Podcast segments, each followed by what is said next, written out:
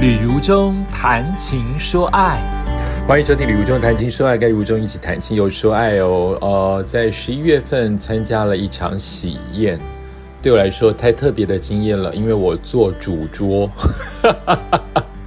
主桌不都是父母做的吗？亲家亲家母做的吗？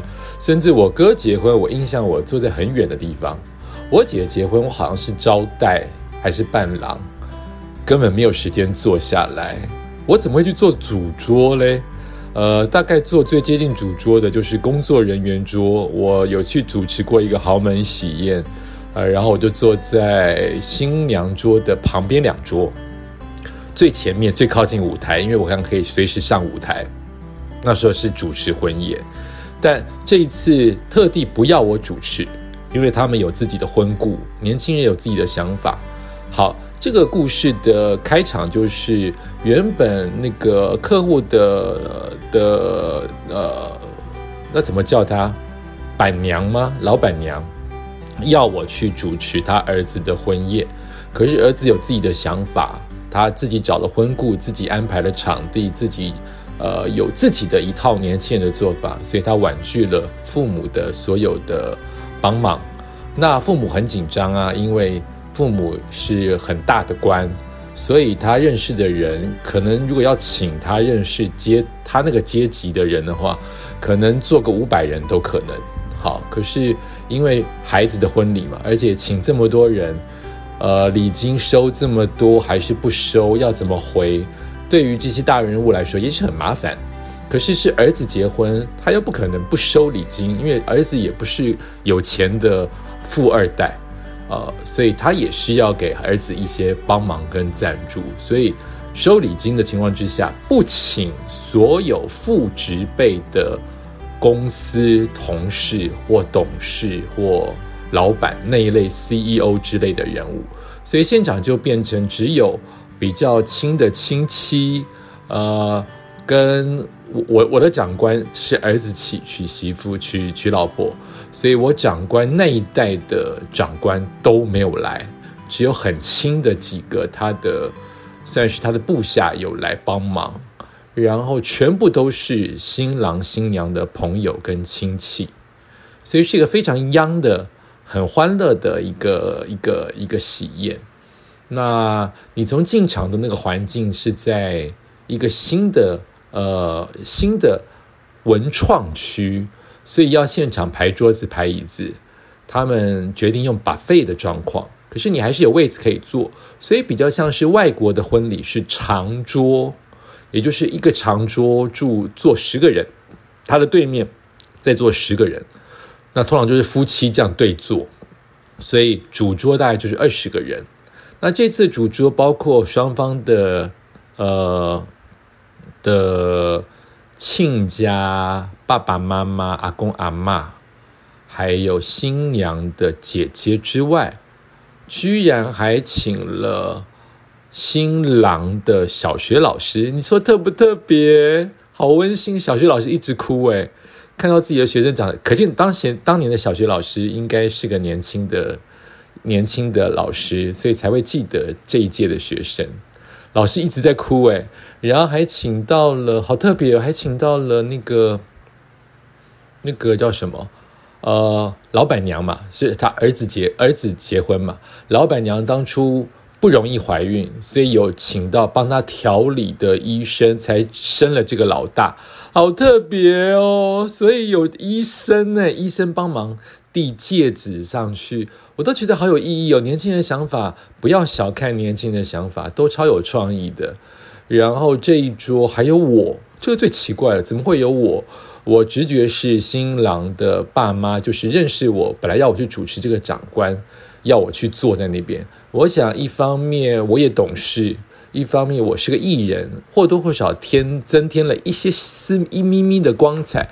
我想最重要的原因是我可以帮忙。我想我的婚宴的主持经验，或者是人际关系，毕竟我认识这么多这位长官周边的 CEO 级的呃同事好友，所以我可能可以应变招呼一下。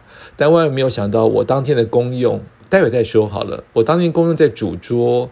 其实是逗亲家开心，就是我逗亲家母跟亲家母的爸爸妈妈，也就是新娘的阿公阿嬷很开心哦，就是一个开心果在那个主桌的位置。因为你真的把我叫当贵宾，什么都不动，我自己觉得不适合。呃，我是可以当做贵宾一样翘着二郎腿等待别人帮我服务，可是我不想啊，我我不想成为这样子的角色。趁我还年轻，还可以活动，还有运动的情况之下，我希望多一点功能，所以我就做很多事情。好，先把这个婚宴讲完。所以这婚宴呢，自己的布置啊，甚至全程吃素，哎，好好吃的素菜哦。素菜原来可以在不加工的情况之下做的这么好吃。有红烧牛腩，这是我不懂的，为什么要做的像像荤食，但真的是好吃的菇类呀，或者是豆制品啊，然后有好吃的鹰嘴豆泥，有好吃的呃花椰菜，花椰菜经过一些烤，跟不少铺上什么样的佐料，感觉好像炸排骨，花椰菜。然后有很多的饮料，然后很开心，还有很棒的外国人的呃演唱。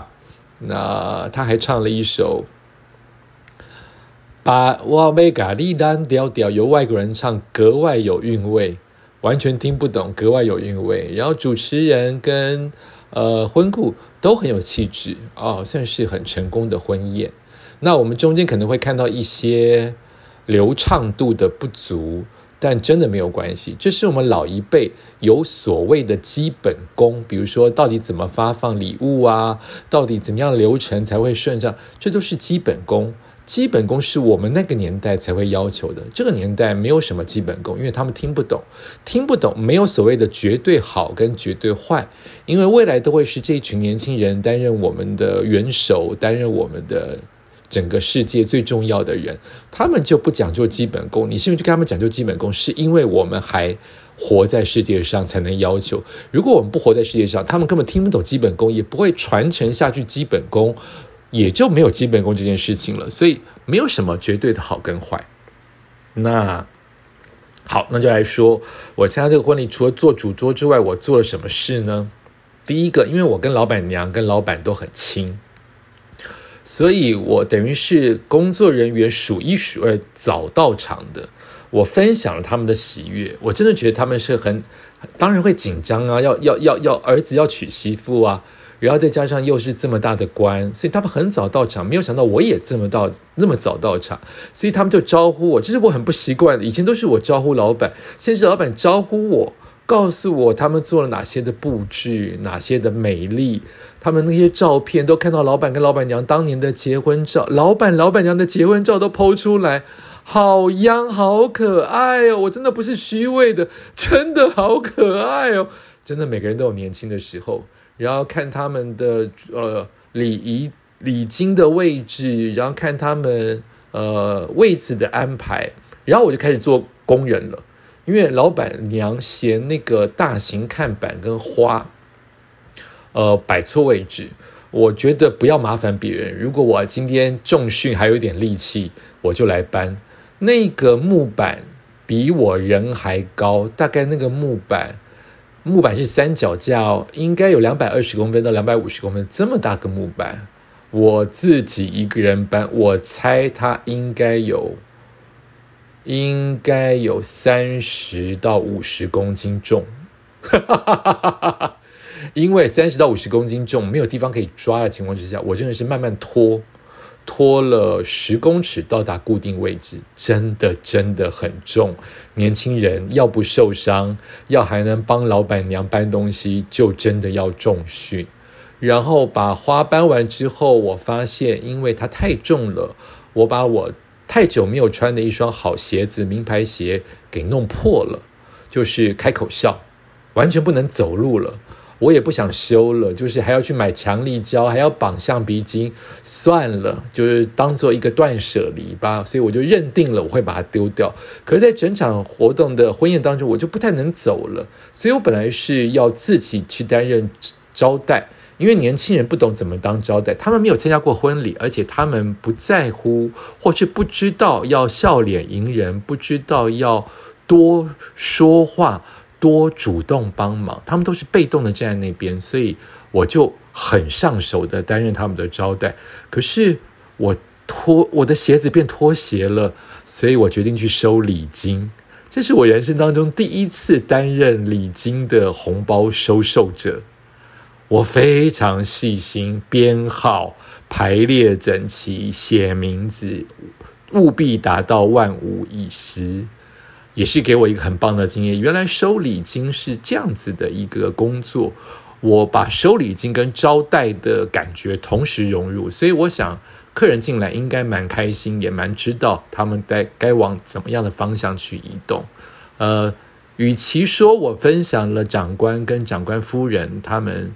儿子娶媳妇的的快乐之余，我觉得我更有一种感觉，就是一我还年轻，我还可以做这么多的事。